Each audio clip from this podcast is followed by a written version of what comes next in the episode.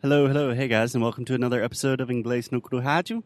I am outdoors in a park close to the road, and I'm here with Alexia. Hello.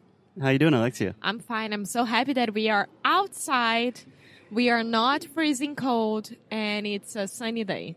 Yeah, so I'm not sure how the quality of this audio is going to be because there are planes above us, there are cars beside us, there are people walking and looking at us like we are crazy people. But this is real life because when you're going to speak English and when we are going to listen to someone speaking English, will be like this. Yeah, that's a good excuse for the poor sound quality. yeah, so one thing before we get started today, Alexia, I love being in cities. Currently, we're in Porto, Portugal. I was going to say Portugal. But the bad thing about cities, they're loud. It's really hard to find a place to record, to give feedback. It's tough. Yes.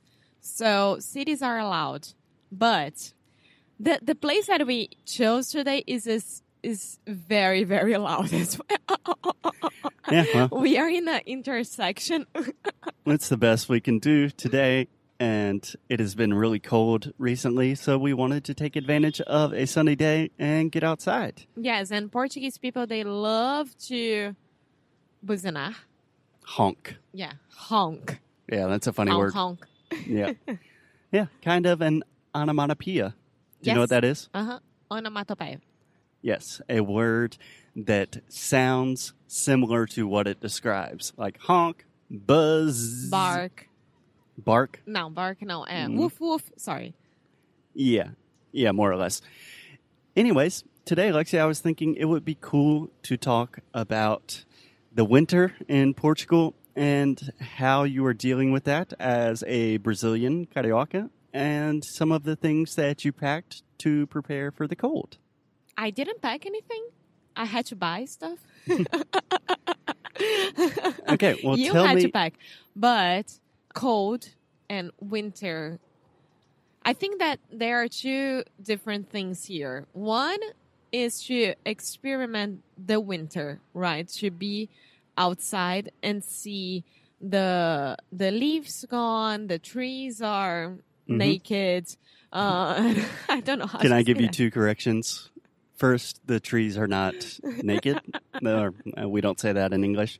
I would just say, you could say the trees are bare, perhaps. Bare. Yeah, B A R E. But I would probably just say the trees don't have any leaves on them. And also, you said we have to experiment the winter. You want to say experience. Yes, experience. Exactly. And also, the mood of the people change as well. Yeah. It's so weird because people get more sad, not sad, but more recluse. Can I say that? Yeah, that's a great word. Yes. Yeah, a little bit more melancholic. Yeah. perhaps. Yeah, seasonal depression. It's a real thing. So, Alexia, I recorded an audio that I'm not sure if we are going to publish, but when I was packing to come to Portugal, I just recorded some of the things that I was packing. I don't know if people are interested in that kind of thing. And I It's thought it would be cool if you told us a little bit a little bit about your process. A little bit of what? About the process, the experience of normally being in a very warm place in Rio de Janeiro and now being in a place where it is quite cold and rainy all the time. It's really interesting because when I was in Rio, I only had one type of wardrobe, right? So, yeah, just bikinis, No. sungas. Sungas? No, of course.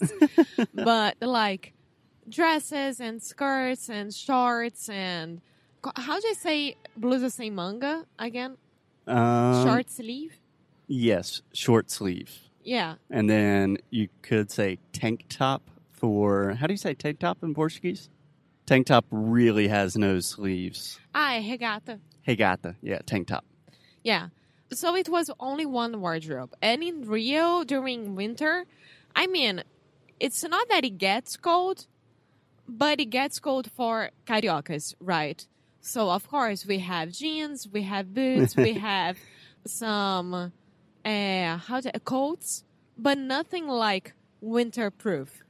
Yeah, when you say it gets cold for Cariocas, it doesn't get cold. Let's be honest about it. Nowadays, I know that, but so when I came to to to Portugal, I was very lucky because my mom used to have amazing, amazing winter clothes from her trips and her time during her time that she used to dance ballet around the world and hmm she used to buy very very good things that would last Yeah. So essentially, what we're talking about is not specific to being in Portugal, but for any Brazilians that are traveling anywhere in the world that it's cold and they are not used to being in the cold. What kind of stuff do you bring? you had to bring some um, thermal clothes Yeah, you can say thermal. We say thermal underwear, which Yes. are like kind of the long underwear that you wear under your pants. yes so thermal underwear i think it's very important for those who are not used to it i don't need a thermal underwear on the top only at my on my legs Yeah, sure. yes Mhm. but my dad for example he needs both so Mark was a little baby. What I want to make sure here that you guys understand is that, oh, I'm going to buy some cheap winter clothes because I'm not going to use that. I'm not going to wear that that much. And this is a huge mistake because the cheap becomes very expensive during the years. So it's very, very good to invest in. There we go. Yes. We always invest in in- things. good coats, good thermal underwears, good cashmere tops, good uh how do I say like not jeans but that bur- bur- burgundy como é que é? Burgundy. Yeah. Burgundy? I think you want to say corduroy. Yes. I think you're mixing. burgundy. Burgundy is the color of like dark red. Não, então é corduroy. Cur- corduroy. corduroy. Corduroy. Yes, that is the normal kind of pants that are a little bit fluffier. Yeah. Yeah. So I think the most essential things that you're talking about, my mom always says you get what you pay for. And I always thought this was kind of stupid. no, but it's not. weird excuse to buy expensive things. But for example, last year when we were in England, it was cold and raining a lot. So I bought a cheap rain jacket for like five At Primark. pounds. And I recently wore that rain jacket because it was raining here.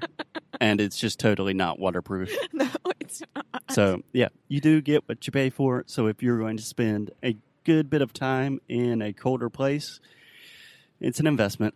That's worth it. yes, it's an investment. And for example, this cashmere tops that I have from my mom, I think it's been in my family for 20, 30 years now because it was before I was born. Yeah. So imagine that. And it's perfect, it's intact. And it really, really helped me during January, which was the worst month ever here in Portugal. It's ridiculous how cold it was. Yeah. One thing is the cold, and then an entirely different thing is when it's cold and raining, Oh my God. it just sucks. Yes. So speaking about raining, I think it's very, very important that you have nice pair of boots. I knew that you were going to make this point, Yes. and I totally agree that what you put on your feet super important. People don't think about this, but you literally spend pretty much all day every day wearing shoes. Yeah. That's what you walk on. Yeah. You should buy some good shoes. Yes.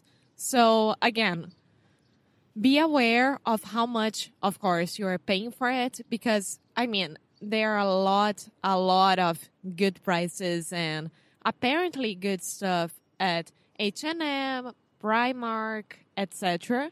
But it won't last for those things that you really, really need. Yeah. So go to places that are a little bit more expensive, buy those, and you won't have to worry about it for the next 10 years. Yeah. And something that I talked about when I was packing is, for example, I came here with only one pair of shoes because I knew that I was going to buy another pair of shoes when I you got brought here. two because I made you to bring your nice shoes. Oh, yeah, that's right. but this is something that I like to do a lot is simply just save money and prepare to buy something when you arrive.